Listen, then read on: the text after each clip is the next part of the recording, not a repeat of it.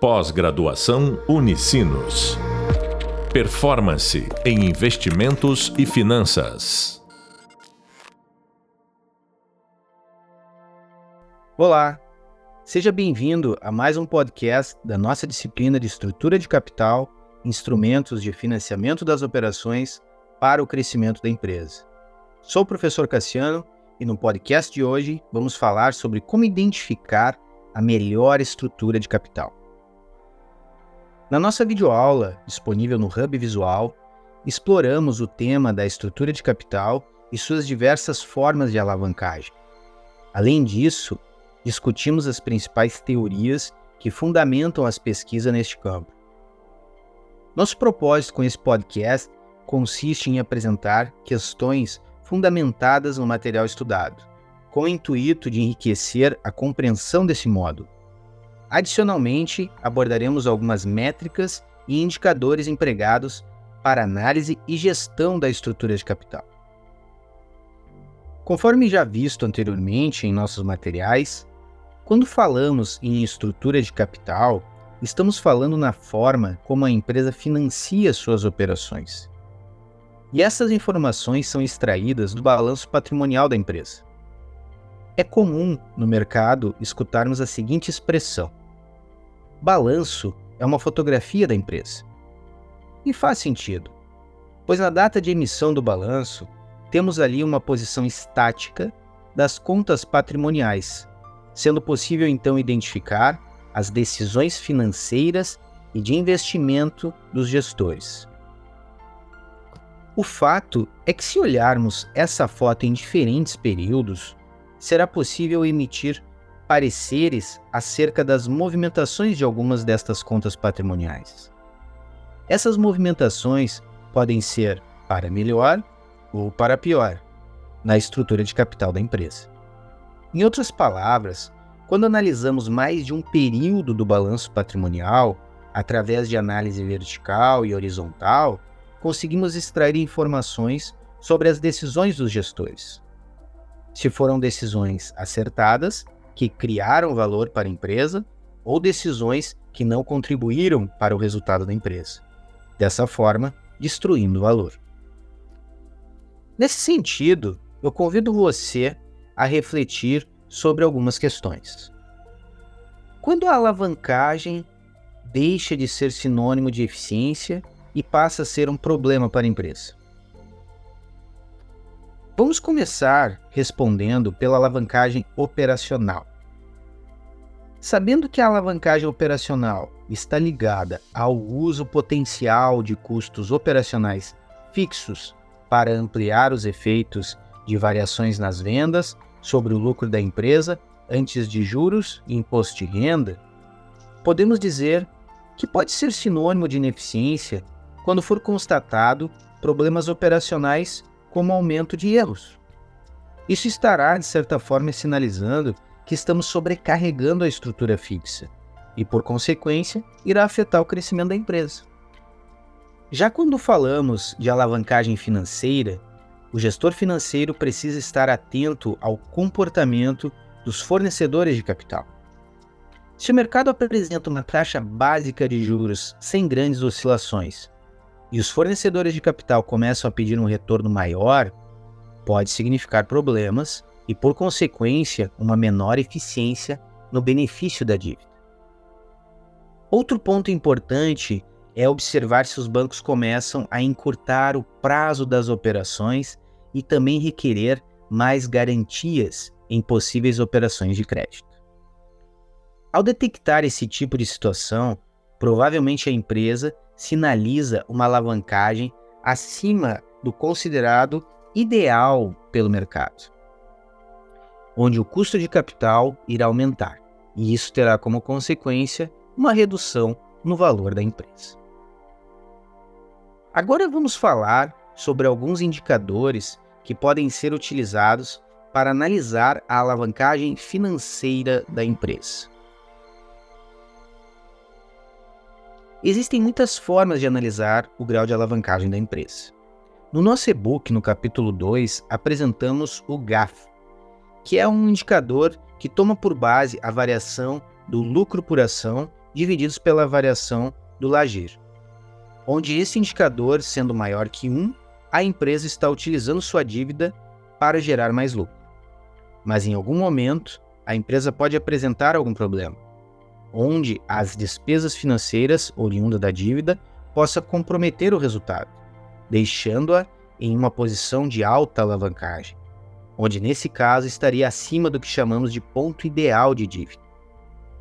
O indicador que os bancos gostam de analisar é a relação da despesa financeira pela geração de caixa. Esse indicador tem por objetivo identificar se o potencial de geração de caixa da empresa é capaz de pagar o serviço da dívida. Esse indicador irá demonstrar se a empresa tem ainda espaço para se alavancar ou se a geração de caixa já não é capaz de pagar sequer os juros das operações de crédito vigente. Outra forma de analisar a estrutura de capital é o acompanhamento da proporção entre capital próprio versus capital de terceiros. Mas esse indicador não pode ser analisado de forma isolada, pois isso seria uma análise muito pobre e eu vou explicar por quê. A empresa pode estar se alavancando a um custo de capital baixo, com uma dívida de longo prazo, onde será possível realizar ações para financiar o crescimento da empresa. Ou seja, devemos sempre analisar um conjunto de informações e não indicadores isolados para emitir qualquer parecer acerca da situação patrimonial da empresa. Esta percepção de uma análise em conjunto com outras informações vai ao encontro das proposições de Modigliani e Miller que estamos estudando, pois não interessa a proporção entre o capital próprio e o capital de terceiros, desde que a empresa seja geradora de caixa. Como a proporção de dívida no curto prazo e no longo prazo interferem na estrutura de capital? Antes de debatermos sobre isso, vamos lembrar o que quer dizer dívidas de curto prazo e dívidas de longo prazo na gestão financeira e contabilidade. Toda dívida com vencimento em até 12 meses devem ser alocadas em contas passivas circulantes, já as dívidas com vencimento acima de 12 meses são contabilizadas no passivo exigível a longo prazo. Vou explicar esse ponto exemplificando pela seguinte situação que pode acontecer.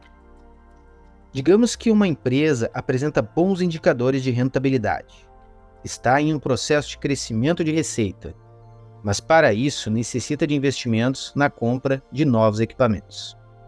Ou seja, precisa se alavancar financeiramente. Contudo, tem utilizado linhas de crédito como limites rotativos e possui uma política de dividendos agressiva, com um payout por volta de 80%. Essa situação irá gerar uma empresa com uma baixa liquidez em suas contas circulantes, o que pode ocasionar apertos de caixa, mesmo tratando-se de uma operação rentável. Nesse caso, a dívida de curto prazo, somada a uma política agressiva de retirada de dividendos, está comprometendo a liquidez da empresa, deixando a estrutura de capital fragilizada. Uma ação recomendada neste caso é aproveitar os pontos fortes da empresa no que se referem aos indicadores de rentabilidade e crescimento de receita e captar no mercado linhas de longo prazo, se possível com carência de 12 meses, utilizando esses recursos para liquidar as linhas rotativas e deixar uma parte dos recursos em caixa. E os investimentos a serem realizados, buscar captar recursos de longo prazo para isso, não sendo recomendado utilizar recursos de caixa ou linhas de curto prazo. Lembre-se, ativos de longo prazo devem ser financiados por fontes de recursos de longo prazo. Outra questão importante é quais tipos de reestruturação que podem ser realizadas visando melhora na estrutura de capital. Os agentes financeiros, principalmente os bancos, sempre vão tentar alinhar a necessidade da empresa com os interesses e estratégias comerciais do banco. Na prática, o que isso quer dizer? Vejamos. A nossa disciplina tem um enfoque na estrutura de capital das empresas em um processo de crescimento, certo? Logo, Ao passo que a empresa vai implementando esse crescimento, a tendência é que algumas contas do balanço patrimonial vão aumentar, como por exemplo, o estoque e contas a receber. É neste ponto que eu quero chamar a sua atenção. Se a empresa está em um processo de crescimento, existe uma probabilidade de necessidade de capital de giro permanente, sendo necessário aportes de capital. Considerando que essa necessidade será financiada por terceiros, bancos, certamente o banco fará o papel dele e buscará emprestar e receber em linhas de curto prazo, mitigando assim o seu risco de não recebimento e aumentando a sua rentabilidade.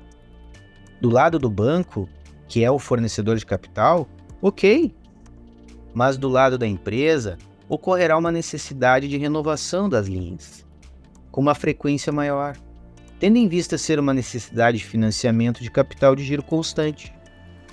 O melhor cenário seria o gestor financeiro captar recursos com funding subsidiados, podendo alocar a maior parte dessa dívida para pagamento no longo prazo, ou seja, acima de 12 meses. Isso irá se refletir em uma maior liquidez para a empresa e reduzirá a necessidade de renovações de linhas de crédito com maior frequência.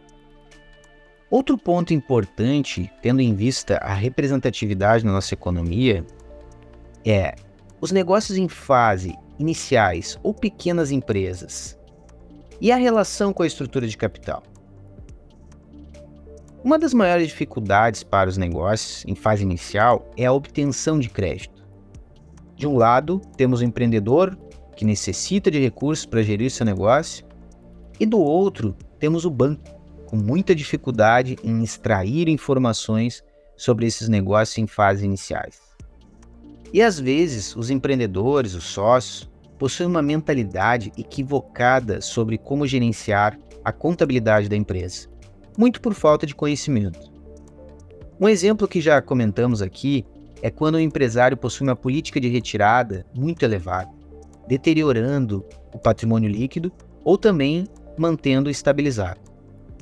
O fato é que o gestor precisa se conscientizar de que é possível tomar recursos na fase inicial, mas de preferência utilizando fontes que sejam adequadas para essa finalidade.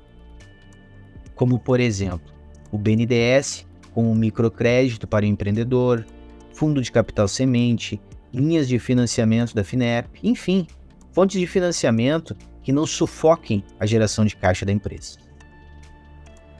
Vamos nos encaminhando para o final do nosso podcast, mas antes é preciso deixar claro que uma empresa apresentando prejuízos consegue se alavancar financeiramente, desde que consiga apresentar aos fornecedores de capital todas as informações qualitativas e quantitativas que justifiquem aquele prejuízo e, principalmente, quais as ações que estão sendo tomadas para que esse quadro se altere e em quanto tempo isso ocorrerá.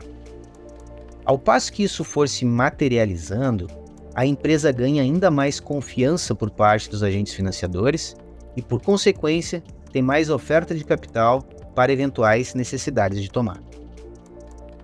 Eu vou ficando por aqui. Você acabou de ouvir o podcast sobre como identificar a melhor estrutura de capital. Hoje, em nosso podcast, buscamos relacionar os conceitos que vimos nos demais hubs com as situações práticas das empresas no mercado. Não deixem de acompanhar o próximo podcast. Nele, vamos poder contar com a participação de um convidado muito especial, onde vamos buscar relacionar as principais teorias com casos práticos de mercado. Espero você. Pós-graduação Unicinos.